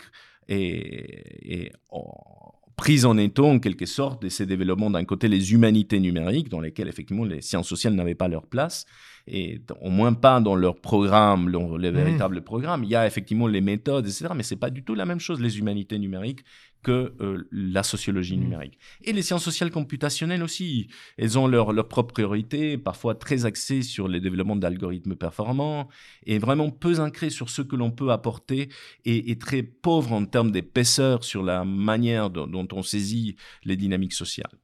Et donc, on, revient à des projets de quantification du social complètement démesurés que, que, la sociologie dans son, dans son histoire euh, avait bien critiqué, dont elle mmh s'était bien écartée. Donc, bon, donc on observe, de, avec Bilel, on identifie euh, trois positionnements. Un positionnement des réactions critiques, presque épidermiques, de mmh rejet des critiques et, et d'éloignement, et une, une position d'adaptation conservatrice qui dit ouais, et finalement, prenons, euh, prenons ce que l'on peut, un peu, mais maintenant surtout nos méthodes qualitatives, nos mmh. méthodes d'enquête traditionnelles, par questionnaire, etc. Il n'est pas question de se débarrasser de tout, ce, tout cela qui a fait mmh. les spécificités de la discipline. Et donc, euh, et finalement, il y a une autre position, c'est là un renouvellement enthousiaste ou une renaissance enthousiaste. Et c'est dans cet esprit que me semble que le Media Lab, le premier Media Lab au moins, s'était inscrit et qui était celle de le numérique nous offre un potentiel pour renouveler complètement la théorie du social, mhm. dépasser, les clivages, dépasser les clivages d'échelle. Euh, maintenant, on peut, on peut enfin euh, dépasser le clivage entre le micro et le macro pour, pour, aborder les monades. Bon, c'est toute la théorisation euh, qui fait la tour et d'autres collègues euh, euh, dans un article sur euh, voilà comment on hmm. peut repenser le social par des monades en récomposition constante. Bon, lui-même, il a fini par s'éloigner dans des, textes plus récents. Il dit bon, oui, j'étais un peu, je m'étais trompé, on hmm. s'était emballé. Il y a eu, il y a eu pas mal de mea culpa. Tommaso lui-même, il a signé un papier où il dit oui, on, on, était allé un peu on s'était emballé dans, les espoirs. Et, et donc aujourd'hui, on porte, on, on a trouvé, euh, bon, il y a eu une, on a trouvé une certaine prudence face après cette hubris mhm. et des certains, et on a trouvé un équilibre aussi après le défaitisme des certains autres. Mhm. Parce qu'il y avait d'autres, ils étaient non, mais le numérique, ça c'est n'importe quoi, il faut se maintenir à l'écart. Et aujourd'hui, on comprend qu'il y a que c'est un besoin et une opportunité de composer avec, que ce soit comme objet et que ce soit comme méthode et que ce soit idéalement comme les deux. Mhm. On vit dans des sociétés numériques. Ces sociétés des sciences et des techniques dont je parlais au début sont aujourd'hui aussi des sociétés numériques. Mhm. On, est, on est dans un, dans un découplement du monde entre euh, le, monde territorial et le monde euh, du cyberespace. Ce sont des, des mondes qui, qui s'imbriquent les uns aux autres, mhm. qui ne peuvent pas être séparés. Et donc, il faut penser nos sociétés dans, leur, dans leurs existences numériques et matérielles à la fois. Et voilà, je crois qu'on aura l'occasion de revenir sur, sur, cette, euh, sur cette coexistence euh, du territorial et du numérique. Et d'ailleurs, j'en profite pour ajouter que Bilal Benbouzid est actuellement, donc euh, au moment de l'enregistrement de ce podcast, professeur invité à l'Université de Genève et qu'il va donner, au moment de l'enregistrement de ce podcast, encore une fois, une conférence le 3 mai. Mais donc, en fait, vous pourrez accéder, si jamais vous êtes intéressé par, par ces travaux, vous pourrez accéder à cette conférence. Il suffit de la, de la chercher sur le net. Il y aura un enregistrement en fait de la conférence et également une masterclass en deux blocs. Euh, j'imagine que, bah, justement, on, on, réenchaîne en fait sur la, la, suite des questions. Donc, j'imagine que cette nouvelle forme de sciences sociales en transformation se retrouve aujourd'hui en partie intégrée dans le cursus de formation de l'Université de Genève. Et je pense notamment à certains cours que vous dispensez, comme le cours avancé pour les étudiants de master de la Faculté des sciences de la société, dans lequel vous proposez une approche par projet autour des enjeux technoscientifiques des transitions. Et il est expliqué qu'au plan pédagogique, l'approche privilégiée poursuit l'apprentissage des outils analytiques de manière ad hoc par la confrontation au terrain et en situation, stimulant ainsi la réflexivité sur ce que les outils mobilisés font voir ou ce qu'ils font perdre de vue. Et j'aimerais que vous nous disiez un peu plus sur la manière dont ces nouvelles méthodes sont intégrées dans les cursus en sciences sociales, mais également sur la manière dont ces transformations sont perçues par les étudiants et les étudiantes elles-mêmes. Quelle est finalement leur appétence euh, pour les outils numériques, cette nouvelle génération euh, de, de, futurs peut-être chercheurs en sciences sociales? Comment est-ce qu'ils se positionnent par rapport à tout ça? Bon, cela, c'est un peu euh, l'autre face euh, de la monnaie. ce qu'on vient de dire par rapport à la recherche, on le retrouve dans l'enseignement. Euh, mm-hmm. à l'époque, quand j'étais à, Sciences Po, il y avait aussi des projets d'intégration des outils numériques. Mais bon, qu'est-ce qu'elle en entend par outils numériques? C'est ça la première chose. Il faut mmh. déconstruire hein, et, spécifier nos catégories. Bon, il y a des tas d'outils numériques. Hein. C'est très vaste. Et donc, il faut spécifier qu'est-ce qu'elle en entend. Et donc, ce que l'on a expérimenté longtemps, aussi euh, en collaboration étroite avec euh, Tommaso Venturini, dans des cours de cartographie des controverses, c'était comment mobiliser différentes techniques euh, pour aborder différents aspects mhm. des controverses sociotechniques. Ça pouvait s'agir d'une, par exemple, une, une, cartographie du web, une, webométrie où on identifiait des rapports entre des sites web, et ça pouvait s'agir, ça pouvait, il pouvait s'agir de, de, hum, par exemple, une scientométrie où on regardait les rapports, les liens des co-citations entre euh, des articles scientifiques, et où ça pouvait aussi s'agir tout simplement, et ben, tout simplement entre mmh guillemets, parce que c'est pas si simple que ça, de exploiter les possibilités que le web offre pour restituer les résultats d'une enquête mmh qui s'est-elle basée sur des entretiens, sur l'analyse documentaire traditionnelle, et donc et présenter ces résultats pas dans un article scientifique linéaire, mais dans des sites web qui permettent la, la navigation à travers différentes euh, facettes ou aspects de, de, des sujets traités, et surtout des données accès à toute une base documentaire qui a servi à constituer ces analyses des controverses. Mmh. Donc euh, cela a donné lieu par la suite à un programme euh, avec un financement énorme qui s'appelait Forecast, qui a expérimenté longuement hein, le potentiel de la cartographie des controverses. Et je crois que l'un des résultats et des constats, c'est que il faut rester prudent quant à ce qu'on va demander au numérique d'apporter un outil euh, d'analyse euh, et, d'apprentissage, un outil pédagogique qui nous sert à nous familiariser et à comprendre l'existence des sciences et des techniques en société. Il ne mmh. faut pas le surcharger et aussi c'est parfois nécessaire de séparer d'une part la formation à certains outils, et, puis l'appliquer dans un contexte euh, mmh précis. Et, voilà, ça, on a vu qu'il y avait quand même des défis d'articulation, que ce n'était pas toujours très simple, mmh que ça s'est justifié pas toujours. Et, mmh. et je crois qu'il y a eu un retour quand même à des formes plus fondamentales de la démarche d'analyse des controverses euh, qui n'étaient pas complètement structurées autour du numérique. Donc euh, je crois que comme tout dans, dans, dans les mondes parfois académiques et ailleurs, il y a un mouvement pendulaire d'enthousiasme, d'expérimentation, d'intégration plus mmh. forte et plus de, de, retour à une prudence, à une intégration plus, plus mitigée, plus, euh, euh, plus équilibrée. Mmh. Je crois qu'aujourd'hui, moi, j'ai travaillé euh, dans des cours avec des panoplies d'approches quantitatives, qualitatives. Ça dépend de comment on veut aborder, problématiser un sujet. Mais je trouve qu'il y a quand même toujours un horizon et un chantier à développer, y compris ici à, l'Université de Genève, et, mais qui requiert une ingénierie euh, pédagogique euh, assez importante, même avec toutes les expérimentations qui ont existé. Chaque contexte institutionnel est un monde, et, mais comment, euh, par exemple, combiner et articuler méthodes quantitative et méthode qualitative pour des enquêtes sur des sujets, euh, des controverses ou, mmh. ou, autres. Ça, ça reste toujours euh, euh, un défi. Ce n'est jamais une articulation facile qui s'est fait beaucoup en situation ad hoc. Mmh.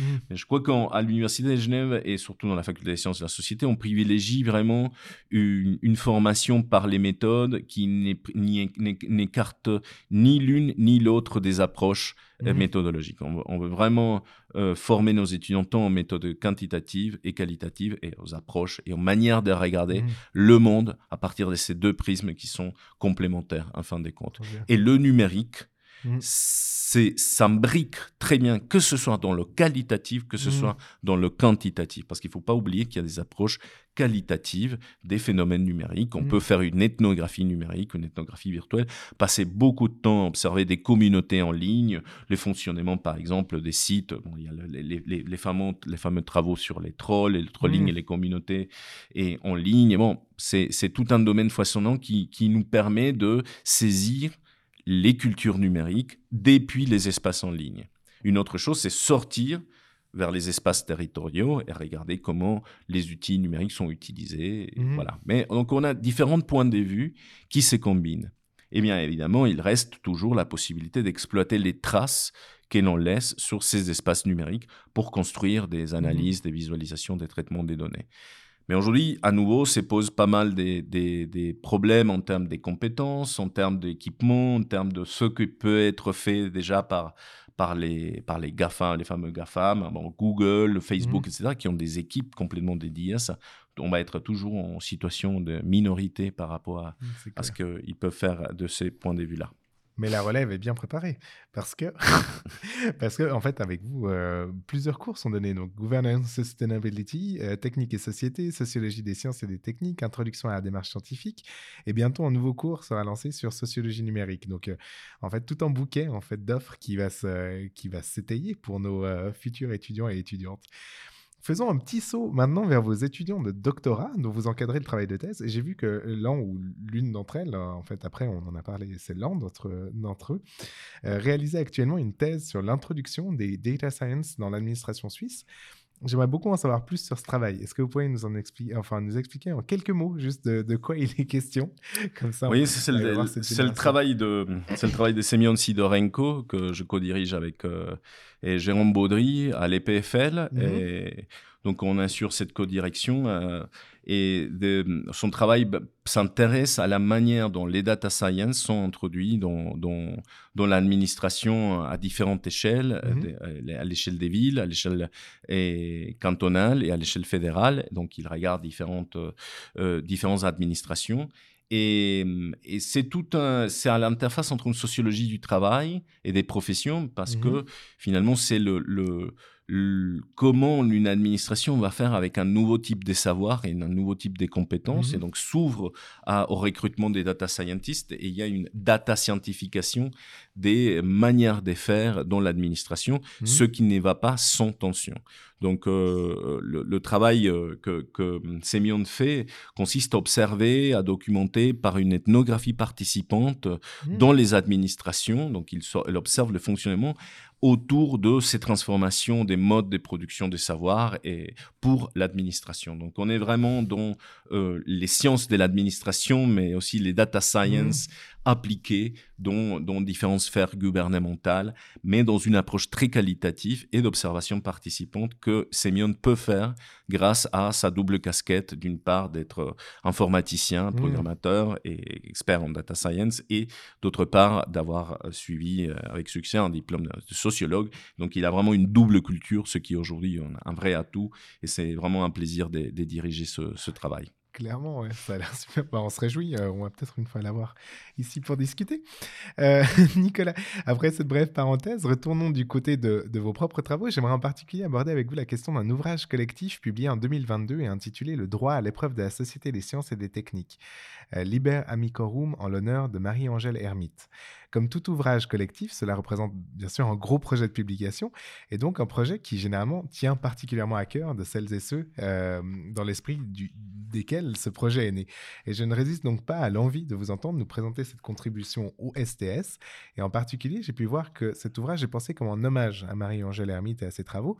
Est-ce que vous pourriez nous expliquer un tout petit peu plus sur la genèse de cet ouvrage, dans le cadre peut-être particulier de la relation qui vous lie à cette juriste qui, depuis la fin des années 70, s'est attachée à étudier le droit en train de se faire Et hum, Marie-Angèle Hermite a été ma co-directrice de thèse, donc c'est ça aussi un lien Mhm. d'attachement. Et je suis moi-même en quelque sorte un juriste frustré. J'aurais aimé euh, avoir une double casquette euh, vraiment en droit et dans toutes les autres choses que, Mhm. que j'ai eues. Mais bon, c'était finalement par le biais de, de cette co-direct, de, de la co-direction que j'ai eue euh, avec elle et que je me suis mis dans le monde du droit. Donc j'ai j'ai découvert le monde du droit de, de sa main et donc c'est ça le titre que je donne à, à mon chapitre d'hommage à elle qui s'appelle De l'autre côté du miroir, Ermite de l'autre côté du miroir, voyage dans le monde euh, du droit, des sciences et des techniques.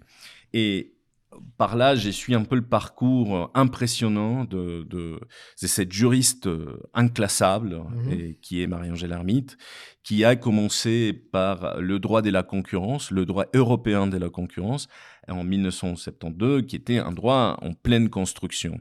Et là, il y a un écho quand on parle du droit en train de se faire, le, droit en construction. Mhm.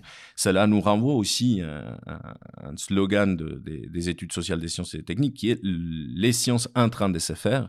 Donc, c'est cette approche de la chose vivante et mhm. en train de se faire et pas la chose toute faite et, et avec un regard a posteriori. Donc, euh, en cela, Marie-Angèle a adopté une démarche très très unique. Elle est mmh. certes juriste et le reste, mais elle a développé des méthodes d'enquête qui la rapprochent quand même énormément des sociologues avec euh, un travail euh, d'enquête documentaire, d'entretien, de terrain, des passés du temps dans, dans, les sites industriels, à récolter des contrats, à trouver des informations sur les transferts des technologies. Donc, et elle a un parcours qui l'a amené à devenir à chaque fois une spécialiste des objets sociotechniques euh, dont elle s'est saisie. Donc elle commence vraiment par, le droit de la concurrence, ce qui l'invite à s'intéresser à des marchés très divers, et par là elle arrive au marché du vivant, à la marchandisation du vivant. Et elle entre par les sémences. Donc les droits euh, des propriétés intellectuelles, dont l'innovation appliquée au vivant végétal. Et c'est par là qu'elle va arriver à la question des OGM et donc de la main de la question de l'innovation et de la protection de l'innovation mmh par le brevet, elle arrive à la question du risque du risque entraîné par ces innovations, notamment ici les OGM, les biotechnologies, mmh. appliquées non seulement au végétal, mais aussi désormais à l'animal et à l'homme. Donc elle travaille aussi sur les expérimentations sur l'embryon, donc sur les, les, contraintes et la liberté des recherches, donc tout, tout, tout le paradigme de l'expérimentation euh, et ses limites. Et hum, en cela, elle se pose la question du vivant au point qu'elle développe une notion qui s'appelle celle du droit du vivant. Mmh et c'est un droit qui transperce, qui, qui, traverse les différents domaines du droit et, et, qui va avoir une spécificité. Et à partir de là, elle va commencer à penser non seulement les entités isolées du vivant, comme les sémences, comme mmh les animaux, comme le corps humain, comme l'embryon, et comme les cellules suches, comme le son, mais elle va aussi penser les interrelations entre des entités, comme c'est le cas de la biodiversité.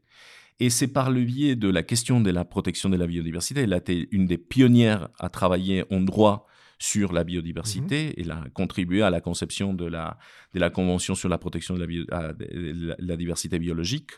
Et à partir de là, elle arrive à penser la question de la nature comme sujet de droit. Et elle parle pas vraiment de nature, elle pense, euh, elle, essaie de penser les entités vivantes et leurs interrelations comme sujet de droit. Mmh. bon, à partir de là, elle va créer un bouleversement assez important dans, dans, la littérature française sur le sujet. En parallèle, il y a des développements anglo-saxons mmh. sur ces questions, mais qu'elle va rejoindre de façon autonome, parce qu'elle ne les avait pas lus, elle ne connaissait pas mmh. ces ponts de lecture, et il arrive d'une manière aussi très particulier de la main de ce droit économique, droit industriel, droit d'ouvrier et puis droit des risques à penser des nouveaux modes d'existence entre les entités vivantes mhm. et en définitive à penser un nouveau Léviathan. C'est ça ce que on illustre dans, dans, ces bouquins, avec, euh, il y a toute une collection d'essais, mais il y a une bonne partie dédiée à ces questions de, de droit de la nature et la nature sujet de droit. Et ce nouveau Léviathan, c'est un Léviathan qui est constitué d'entités hétérogènes, à la fois des animaux, des plantes, euh, et des humains, des hommes et des femmes qui ont, des femmes qui ont un visage.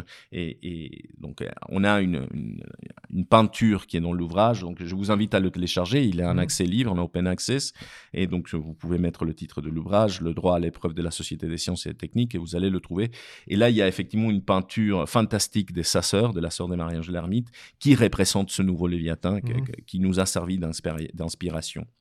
Et donc voilà, ces, livres rendent compte euh, vraiment de comment le droit évolue à l'épreuve euh, des sociétés foisonnantes de sciences et des techniques et, et tente de, le, de la gouverner.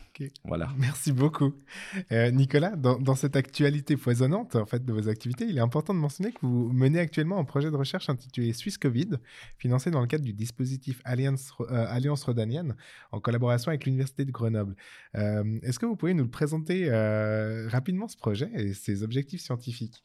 Oui, effectivement, c'est intéressant parce que ça, ça fait un enchaînement euh, avec la question de la traçabilité. Mm-hmm. Et ayant travaillé longtemps sur les traces numériques, euh, que ce soit euh, des plateformes numériques, y compris celle de Wikipédia, je m'intéresse aussi à la question des traçabilités des entités, des personnes et des objets. La, question de la traçabilité est aussi clé dans le droit des sciences et des mm-hmm. techniques. On parle de la traçabilité des OGM, ce qui permet la constitution des filières distinctes, OGM, non-OGM. Et la question de la traçabilité est émergée aussi au cœur de euh, la pandémie des Covid récente. Et donc, euh, dans le cadre de, des débats qui ont animé la pandémie, il y avait ceux qui concernaient les applications des, traçages des contacts mmh. du Covid. donc, je me suis intéressé à Suisse Covid et son histoire, mais du point de vue des, du projet des innovateurs. Qu'est-ce que les innovateurs qui l'ont produite avaient rêvé, comment ils avaient conçu les utilisatrices et les utilisateurs, comment tout cela s'avait traduit dans un projet institutionnel des mises en œuvre, mhm. comment on l'avait euh, rendu disponible, quels ont été les dispositifs institutionnels qui ont accompagné euh, mhm. le lancement de cette application, c'est-à-dire comment est-ce allait fonctionner dans un dispositif de euh, tracer, tester, isoler, et comment cela finalement requérait que les utilisatrices et les utilisateurs mhm. suivent une chorégraphie qui leur était destinée, donc qui s'éplie au script mhm. de cette innovation. Mais on voit qu'il euh, y a eu un relatif flop, mhm. et relatif euh, parce qu'il y a eu quand même un usage, il y a eu une adoption relative, mais qui n'a pas été à l'auteur des attentes, et on ne peut pas parler d'un succès de cette application. Ça a suscité des grands espoirs, mais au lieu d'insister sur l'échec euh, ou d'essayer de le cacher, pourquoi ne pas l'assumer, essayer de comprendre ce qui s'est passé mmh. dans, euh, dans ce processus d'innovation, d'expérimentation collective et d'apprentissage, et voir finalement qu'est-ce qu'elle en apprend sur nos sociétés des traçabilités généralisées? Et pourquoi accepte-t-on d'être tracé par nos navigateurs quand on navigue sur mmh. Internet, par euh, les capteurs qui peuvent identifier quand on passe devant un magasin et puis on va recevoir des publicités de ce magasin, ou des tas d'autres mmh traces et des capteurs. Et pourquoi il y a eu cette résistance à se faire tracer dans un esprit de santé publique. Qu'est-ce qu'il y avait dans la construction de ce dispositif particulier de traçabilité qui a conduit une bonne partie de la population à se poser des questions et à le rejeter, alors que dans d'autres circonstances, on peut accepter mmh. cette traçabilité? Donc il s'agit dans ce projet d'interroger la construction de ces positionnements, de ces positions face à la traçabilité, auprès des usagères et des usagers, mais aussi comment cela se confronte avec les attentes qui avaient été celles des innovateurs. Mmh. Et en définitive, ce qu'on propose, euh, c'est de euh, imaginer ou réimaginer le processus d'innovation et penser, bon, qu'est-ce que ça pourrait être une, une, application des traçages si on pouvait imaginer les différentes contraintes de sécurité qu'on mmh. voudrait, ou directement, on n'aurait pas de traçabilité du tout. Donc euh, voilà, c'est un exercice d'imagination sociotechnique qu'on veut expérimenter et on fait tout ça en faisant comparer avec l'application française hmm. et avec Céline Chollet de l'Université de Grenoble euh, et, son équipe. Excellent, merci beaucoup. Et euh, une dernière question, Nicolas, avant de clore cette partie sur vos recherches. Vous m'avez envoyé dans le cadre de la préparation de cet enregistrement deux articles en presse qui tous deux abordaient les STS en lien avec l'environnement. Est-ce qu'on doit y, voir un retour à vos premiers intérêts de recherche ou l'envie de maintenir ouvert finalement dans une complémentarité ces deux champs de recherche euh, que représentent le numérique et l'environnement. C'est un peu, on n'équite jamais l'environnement. En fait, il y a des moments, des tendances. Non, vraiment, je mets place dans, dans, dans, la sociologie des sciences et des techniques, euh, dont mon intérêt, c'est vraiment euh, l'étude des technosciences en société. Mhm. et, et, cela se décline par différents sujets. Par moments, il y a une attention plus accrue envers des transformations numériques et d'autres, par moments, liées aux transformations environnementales.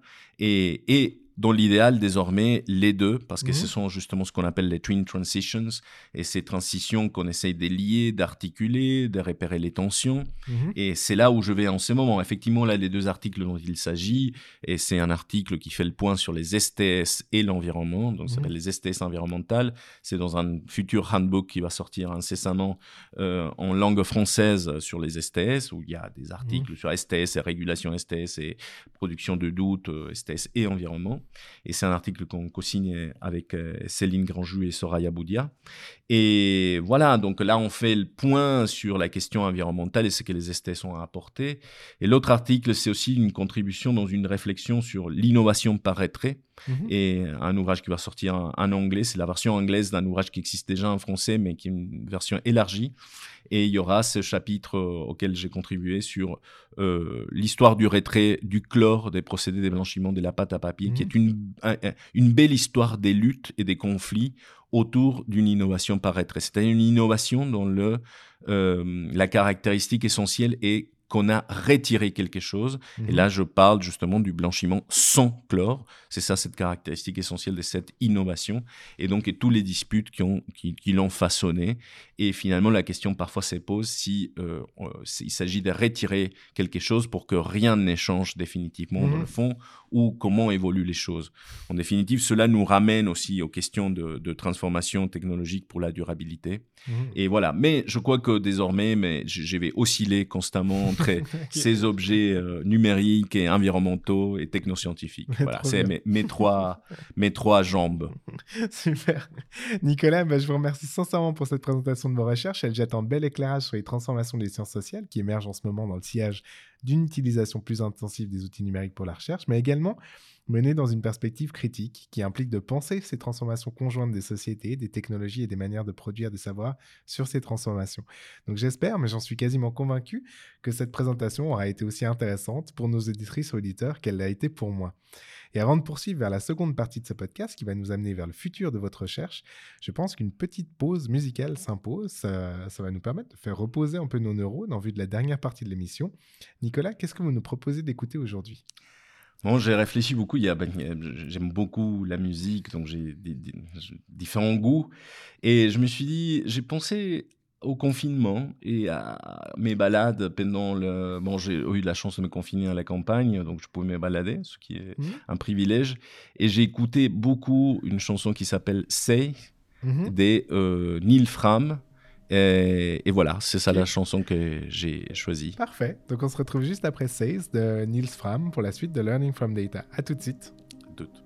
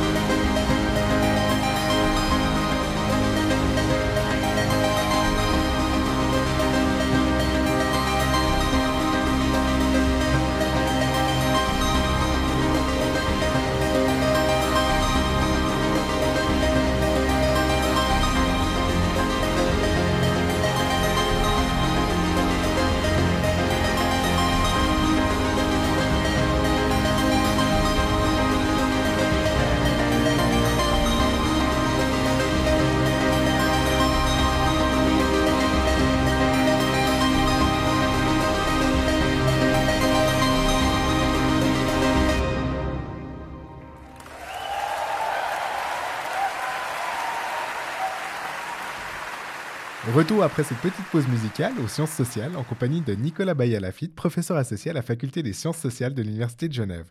Mais avant de replonger la tête la première dans la science, Nicolas, nous ne savons toujours pas pourquoi vous nous avez proposé d'écouter ce morceau. Est-ce que vous pourriez nous expliquer les raisons de ce choix?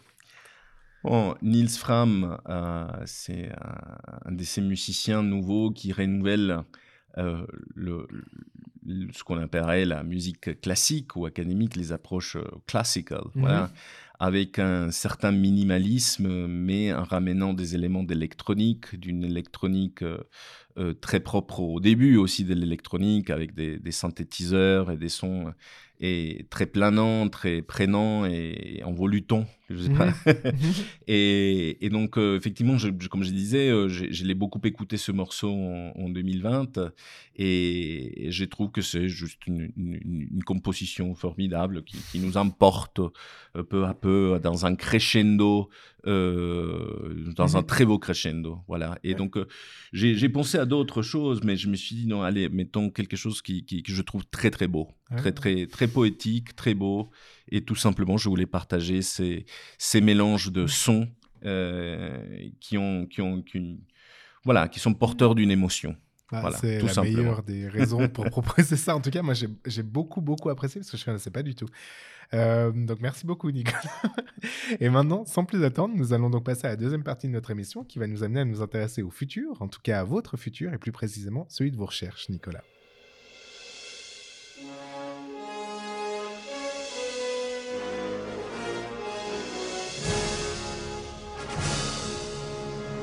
Le futur de la recherche.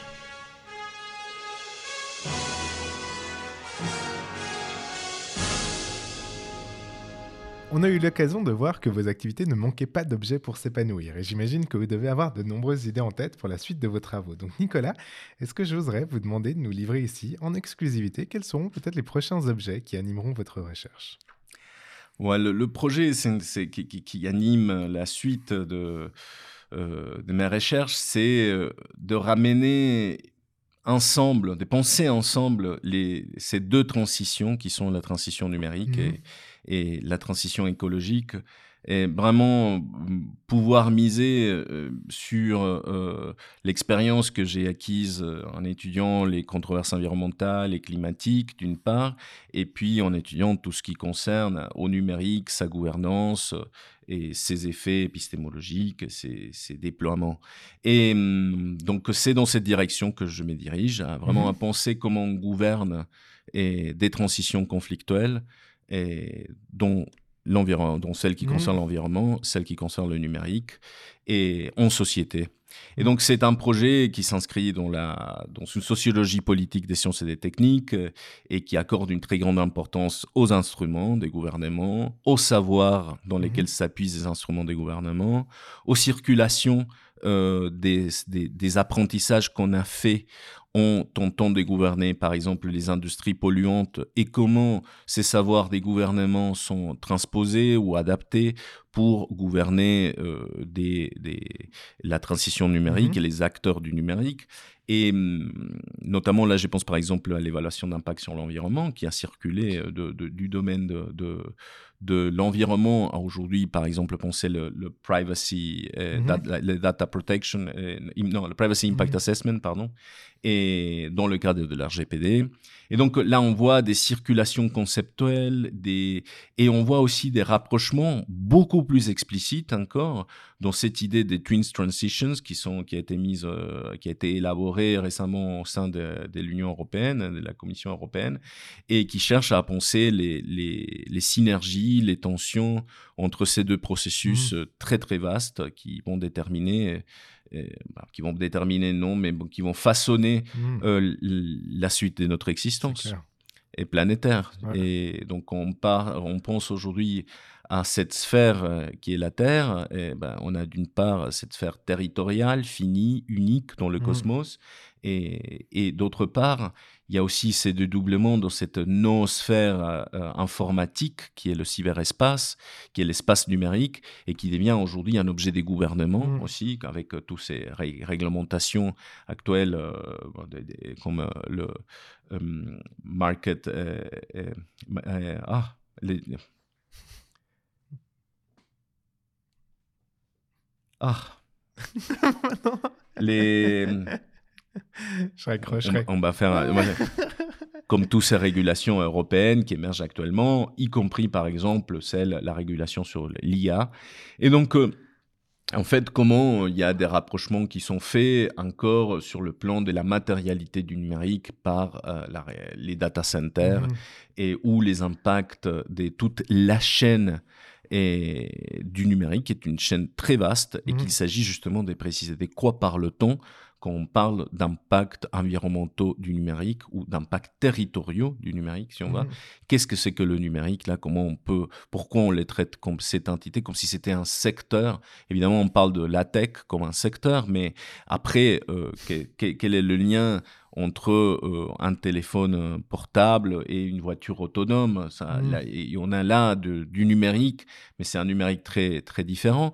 Mais à la fois, il y a peut-être ce lien dans la chaîne, large, la, chaîne longue, qui est celle de, de des batteries. Et, et des minéraux qui sont mmh. nécessaires pour la production de ces batteries. Donc tout un dispositif, un dispositif sociotechnique qui se déploie mmh. et qui peut nous servir à retracer les liens entre ces, deux transitions, allant des, des mines et de l'extractivisme à la Silicon Valley mmh. et de retour. Trop bien. Bon, bah, c'est déjà, c'est déjà bien engagé, cette histoire. Merci beaucoup, Nicolas, pour ce partage exclusif.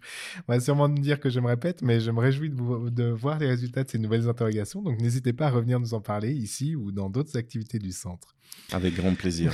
Nous allons maintenant aborder la dernière partie de cette émission. Comme vous le savez sûrement, Nicolas, le Centre de compétences en sciences des données a pour mission de fédérer les compétences et initiatives de l'Université de Genève en matière de sciences des données, dans le but de favoriser l'émergence de recherches innovantes.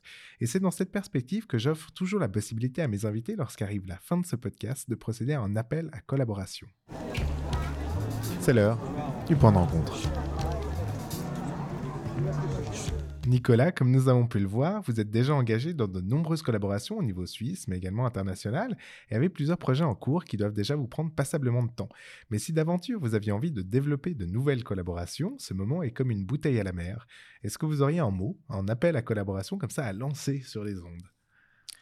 Ben, il y a toujours, euh, au niveau de l'enseignement, il y a toujours des chantiers, des collaborations qui peuvent être faites par exemple, à imaginer des cours transversaux euh, qui nous permettent de penser euh, euh, le numérique, que ce soit comme méthode, que ce soit comme objet, ou des, personnes des, différentes, des différents horizons mmh disciplinaires peuvent se retrouver pour articuler des, programmes d'enseignement originaux.